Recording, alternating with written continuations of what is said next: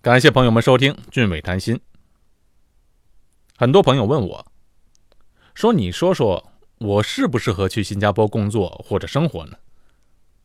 还有很多人刚好就有来新加坡的机会，或者呢，有的人是想来新加坡移民的，但是到目前为止还拿不定主意。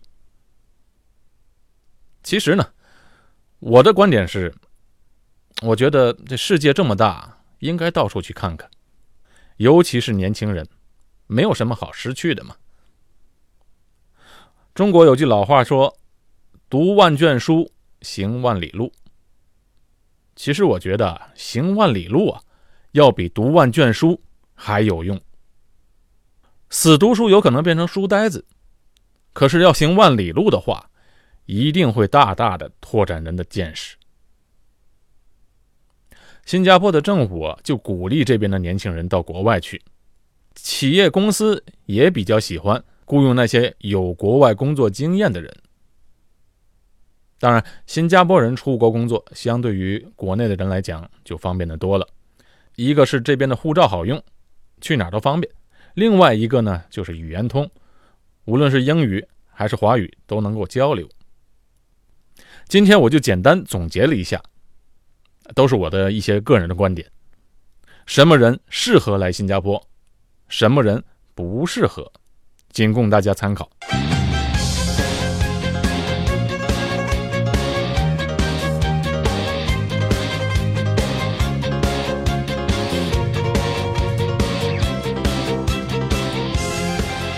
我们就先来说说什么人不适合来新加坡。第一呢，就是。想一夜暴富的人，或者是想要快速致富的人，这样的人他不适合来新加坡，因为新加坡这个市场各方面的产业发展都已经完善了，几乎是没有什么领域啊可以投上一笔钱马上就能取得很高回报的。再加上新加坡本身的市场规模又非常的小。我们就拿做电商来讲，虽然新加坡人的购买力很强，但本地的人再加上外来的人口，满打满算才五百五十万人，这样的规模很难把生意做大。不要说新加坡了，就算在国内经历了三十年的快速增长，啊，那今后能够暴富的机会也应该找不到了。而且现在在国内做企业做投资的，我想也和在新加坡一样。都是能求个稳定增长就不错了。快速致富的时代已经一去不复返了。哎，有人说，那我不想快速致富，我手头有点钱，新加坡有没有什么投资的机会呢？把钱如果放在新加坡，是不是比国内的利息还高呢？哎，前两年我的大学同学还问过我，他就跟我说：“哎，我把钱存在新加坡，利息有多少？”比国内好不好？那我说你现在在国内多少的利息呀？他说好的话能拿到百分之八到九。嘿，我说那我把钱存你那儿吧。在新加坡银行啊，你存定期的话，每年能给你百分之二点五的利息，那你就偷着笑吧。这边能给最高利息的，哎，就是新加坡的公积金局，他们能给百分之四的利息。普通银行啊，活期那几乎是没有利息，定期最多给你百分之一点五到二点五之间。不过新加坡相对的贷款成本也低，买房子的房贷的利息在百分之一到一点五之间吧。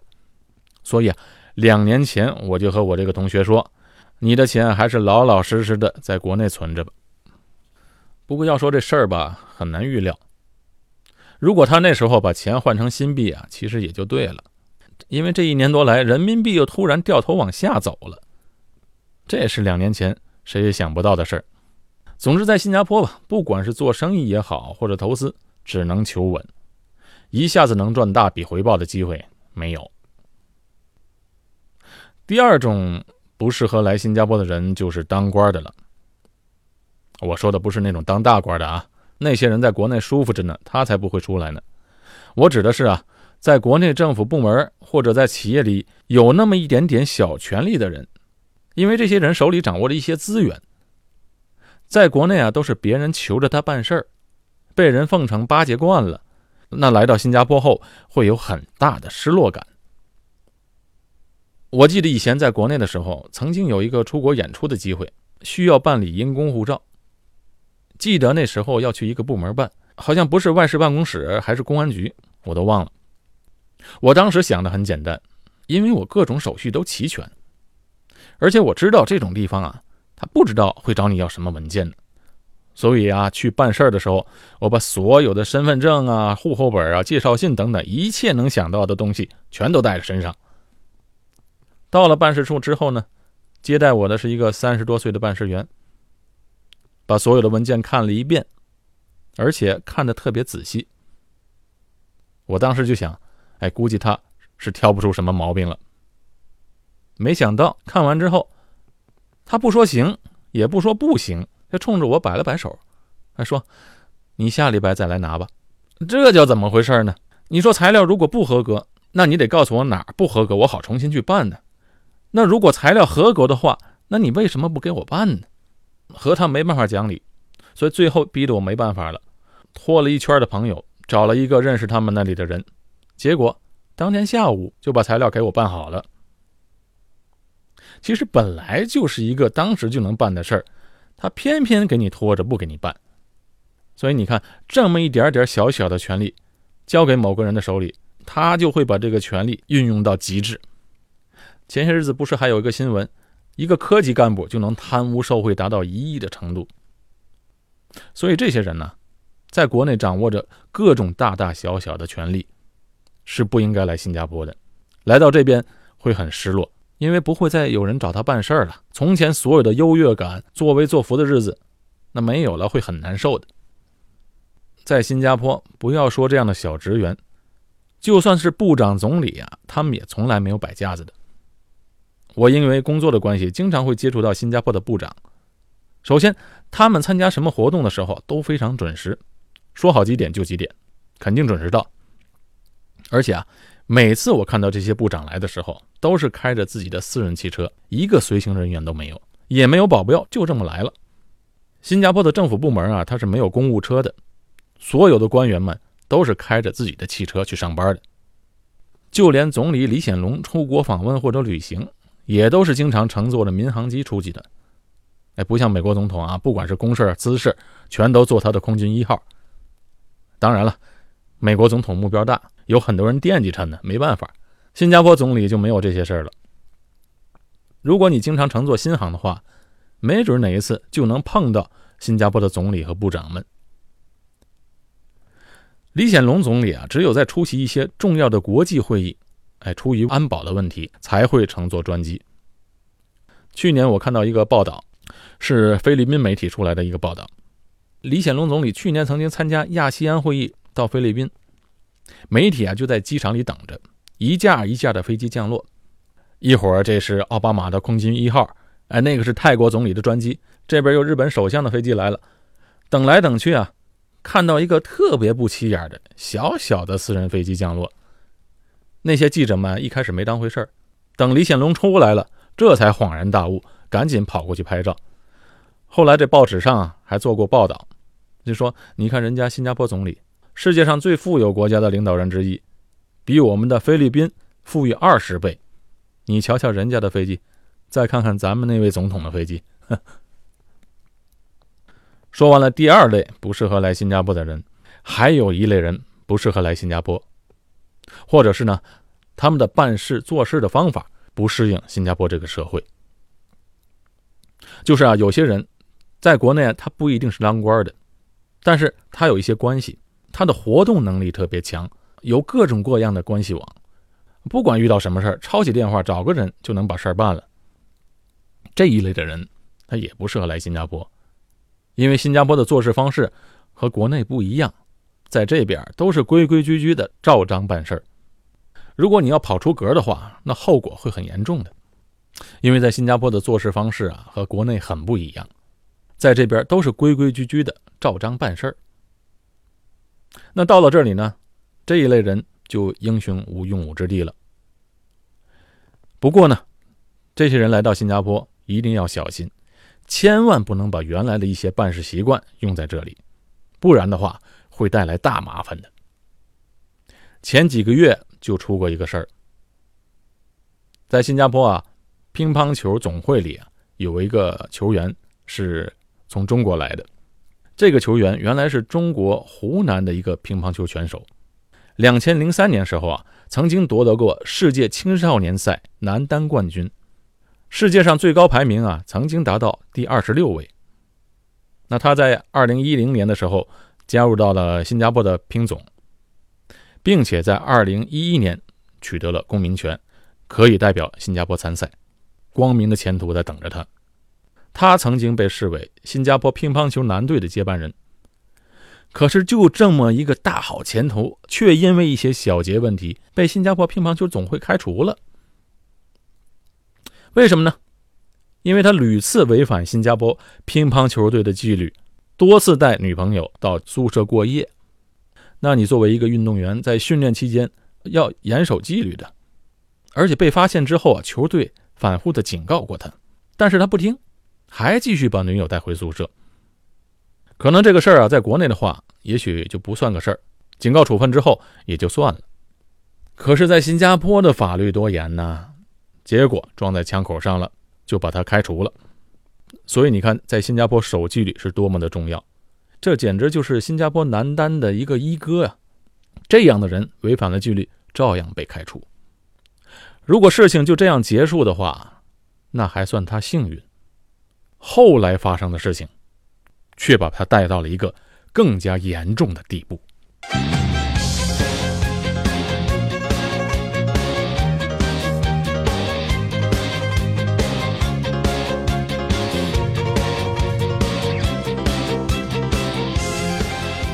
被新加坡的乒乓球总会开除之后，本来这个事儿也就过去了，那开除就开除吧。结果后来发生的事。就更加严重了。怎么回事呢？这个乒乓球员的父母听说儿子被开除的事情，那肯定是万分着急。这是儿子的前途的事儿，能不急吗？就赶快飞到新加坡，到这个乒乓球总会去求情。可问题是啊，你这孩子不是青少年了，他已经是二十八岁了，成年人了。他犯的错啊。只能自己来承担，而且已经决定了处理办法，那不会因为你父母来求个情就能开脱掉的。哎，真的是可怜天下父母心。结果，他的母亲救儿心切，犯了一个严重的错误。怎么回事呢？他私下里塞给乒总负责人两千欧元，求这个人帮他求情。啊，这一来。你想新加坡是个什么地方？你敢拿钱贿赂啊？本来是乒乓球总会内部的一个纪律问题，马上上升为刑事罪了。反贪污调查局介入，这妈妈就被控上法庭。到现在这个案件还在审理中，没有下判。但是如果罪名成立下判的话，这位妈妈面对的是啊五年的牢狱之灾，并且会被罚款十万新币。所以你看，在新加坡做事一定要小心，一旦犯法，后果非常严重。好，再说另外一类不适合出国的人，就是有一些人呢，他有一些的嗜好，比如说抽烟、喝酒、打麻将这一类的人呢，他就不大适合来新加坡。不是说新加坡不能喝酒，而是说这边对烟酒的管控很严。一个是烟酒的税非常高。那你每月抽烟喝酒是一笔不小的开销，而且啊，这边很多地方都禁止吸烟，在这边吸烟的人很少。不过你要从另外一个角度来讲，新加坡可能还适合你来，因为到了这边说不定能戒烟。我在前两个月做过一期节目，就是关于新加坡如何禁烟的。如果朋友们有兴趣啊，出门左转可以去听一下。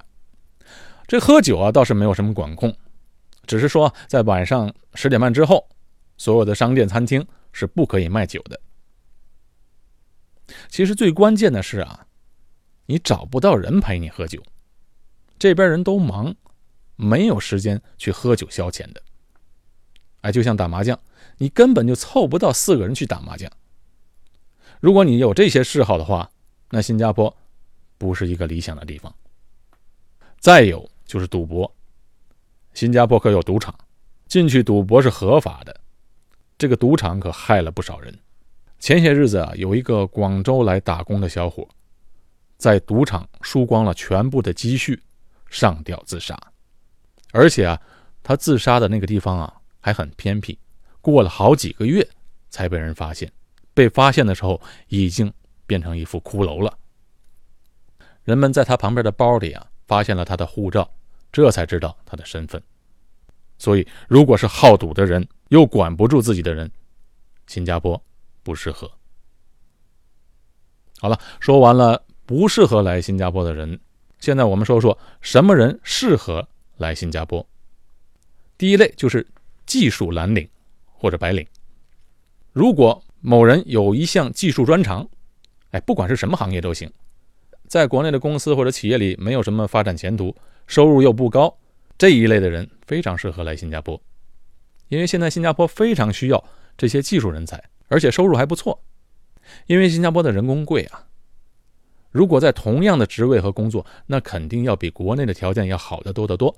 而且新加坡的公司，尤其是一些大公司或大企业，他们在制定内部人员的升迁的上升通道中啊，既有管理人员的上升通道，也有技术人才的上升通道，而且这两条通路是平行的。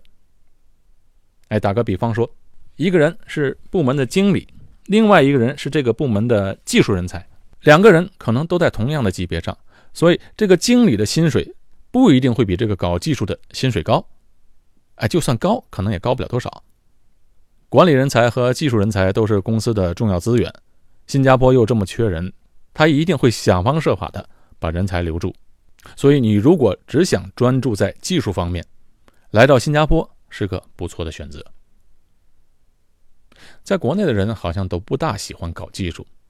我身边好多做 IT 的朋友，在一起聚会时啊，就经常听到他们说，回国的时候看到同学了，特别是混得好一点的同学啊，都在管理层工作的。那些人一听说他还在搞技术啊，都很奇怪，就觉得你怎么还在亲自下手做啊？所以在他们的印象当中啊，亲自下手做的技术人员。那肯定在国内的地位不算太高，或者是能上升的通道并不是那么顺畅。这个就是新加坡和国内的观念上的不同。最主要的问题还是在国内，他不是特别重视技术人才，可能也是国内的技术人才多，这边的技术人才相对比较少，所以这一类人到新加坡那是非常合适的。第二类适合来新加坡的人是什么人呢？哎，喜欢旅游的人，喜欢去探索世界的人，应该来新加坡。主要是因为新加坡啊，它是全球民航的一个航运中心，廉价航空很多，飞机票非常便宜。我父母每次啊从天津来新加坡，都是坐那新航的廉价航空库航，单程机票飞到新加坡，他们从来没花过超过六百人民币。更重要的一点啊，新加坡的护照好用。全世界一百多个国家免签，去美国也免签三个月。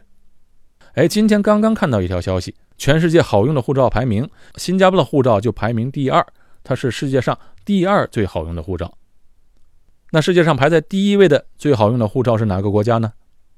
哎，我告诉你，不是美国，而是德国。这么说吧，你只要能想得到的国家，都是对新加坡护照免签的。而且，新加坡护照相对于美国、加拿大等欧美国家的护照还有一个优势，就是啊，新加坡的护照去中国也享有十五天的免签。所以，要是想到处旅行的话，拿本新加坡护照还是不错的。第三类适合来新加坡的人就是啊，新加坡特别适合家庭生活，有小孩子的家庭比较适合在新加坡生活。虽然新加坡的气候比较单调。热带国家嘛，但特别适合小孩子的活动。啊，住在这里，公寓里面都有那个游泳池的设施，小孩子们一年到头都可以游泳。这边的空气又好，而且新加坡很安全，小孩和女性在这边生活很适合。安全到什么程度呢？女孩子晚上十一二点自己在街上走，那是一点都不用担心的。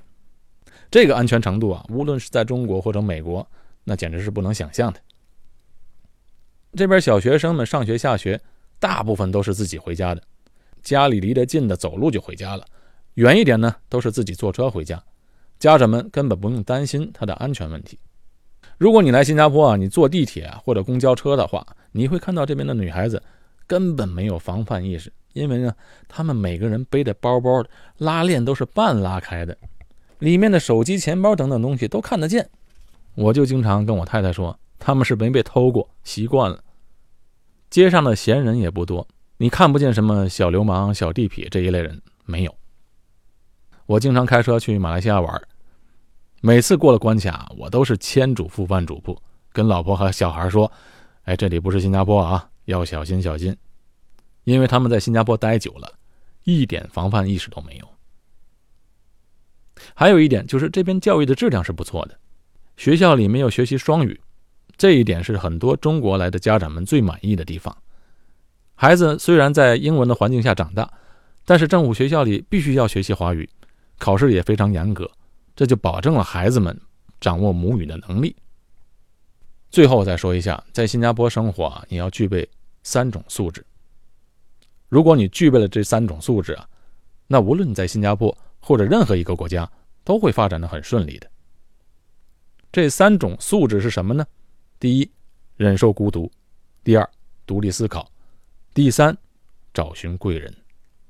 出国在外，来到了异国他乡，离开了亲人和朋友，心理上是非常孤独的，而且这种孤独的感觉会存在很长的一段时间。在这种状态下，意志很容易消沉，所以要具备这种克制这种孤独感的能力，把精力投入到工作或者学习上去。千万不要染上不良的嗜好，好像我刚才提到的那个广州的小伙子，就误入歧途，断送了生命，多可惜呀！但是工作或者学习努力是对的，不过也不要只傻傻的工作或者学习，还要注意多思考、多观察，不要跟风，也不要人云亦云。遇到任何事情都要根据自己的观察和体会去做出判断。最后一点，你还要具备找寻自己贵人的能力。我这里所说的贵人，他不一定是有身份、有地位的人，或者是能够提拔你的上司。身边的很多人啊，都可能成为你的贵人。有时候，一些人的一句话，或者一些举手可劳的事情，都可能给你带来很大的启发或者很大的帮助。我出国后啊，就遇到了很多这样的贵人。对我的帮助非常大，但是遇见贵人的前提是你必须要敞开自己，不要把自己闷在一个小圈子里，要到处去寻找机会。出国啊就要找组织，多交朋友，多接触新加坡的社会。有很多的渠道都能让你接触新加坡的社会，比如说教会，许多国人出国后都会加入到教会团体。那在一个团体当中啊，总比你单打独斗要强得多。好，这期节目就到这里。如果朋友们觉得这期节目对你有帮助的话，请点个赞，并且点击一下订阅键。感谢您收听《俊伟谈心》，我是高俊伟，在新加坡录制这期节目。我们下期见。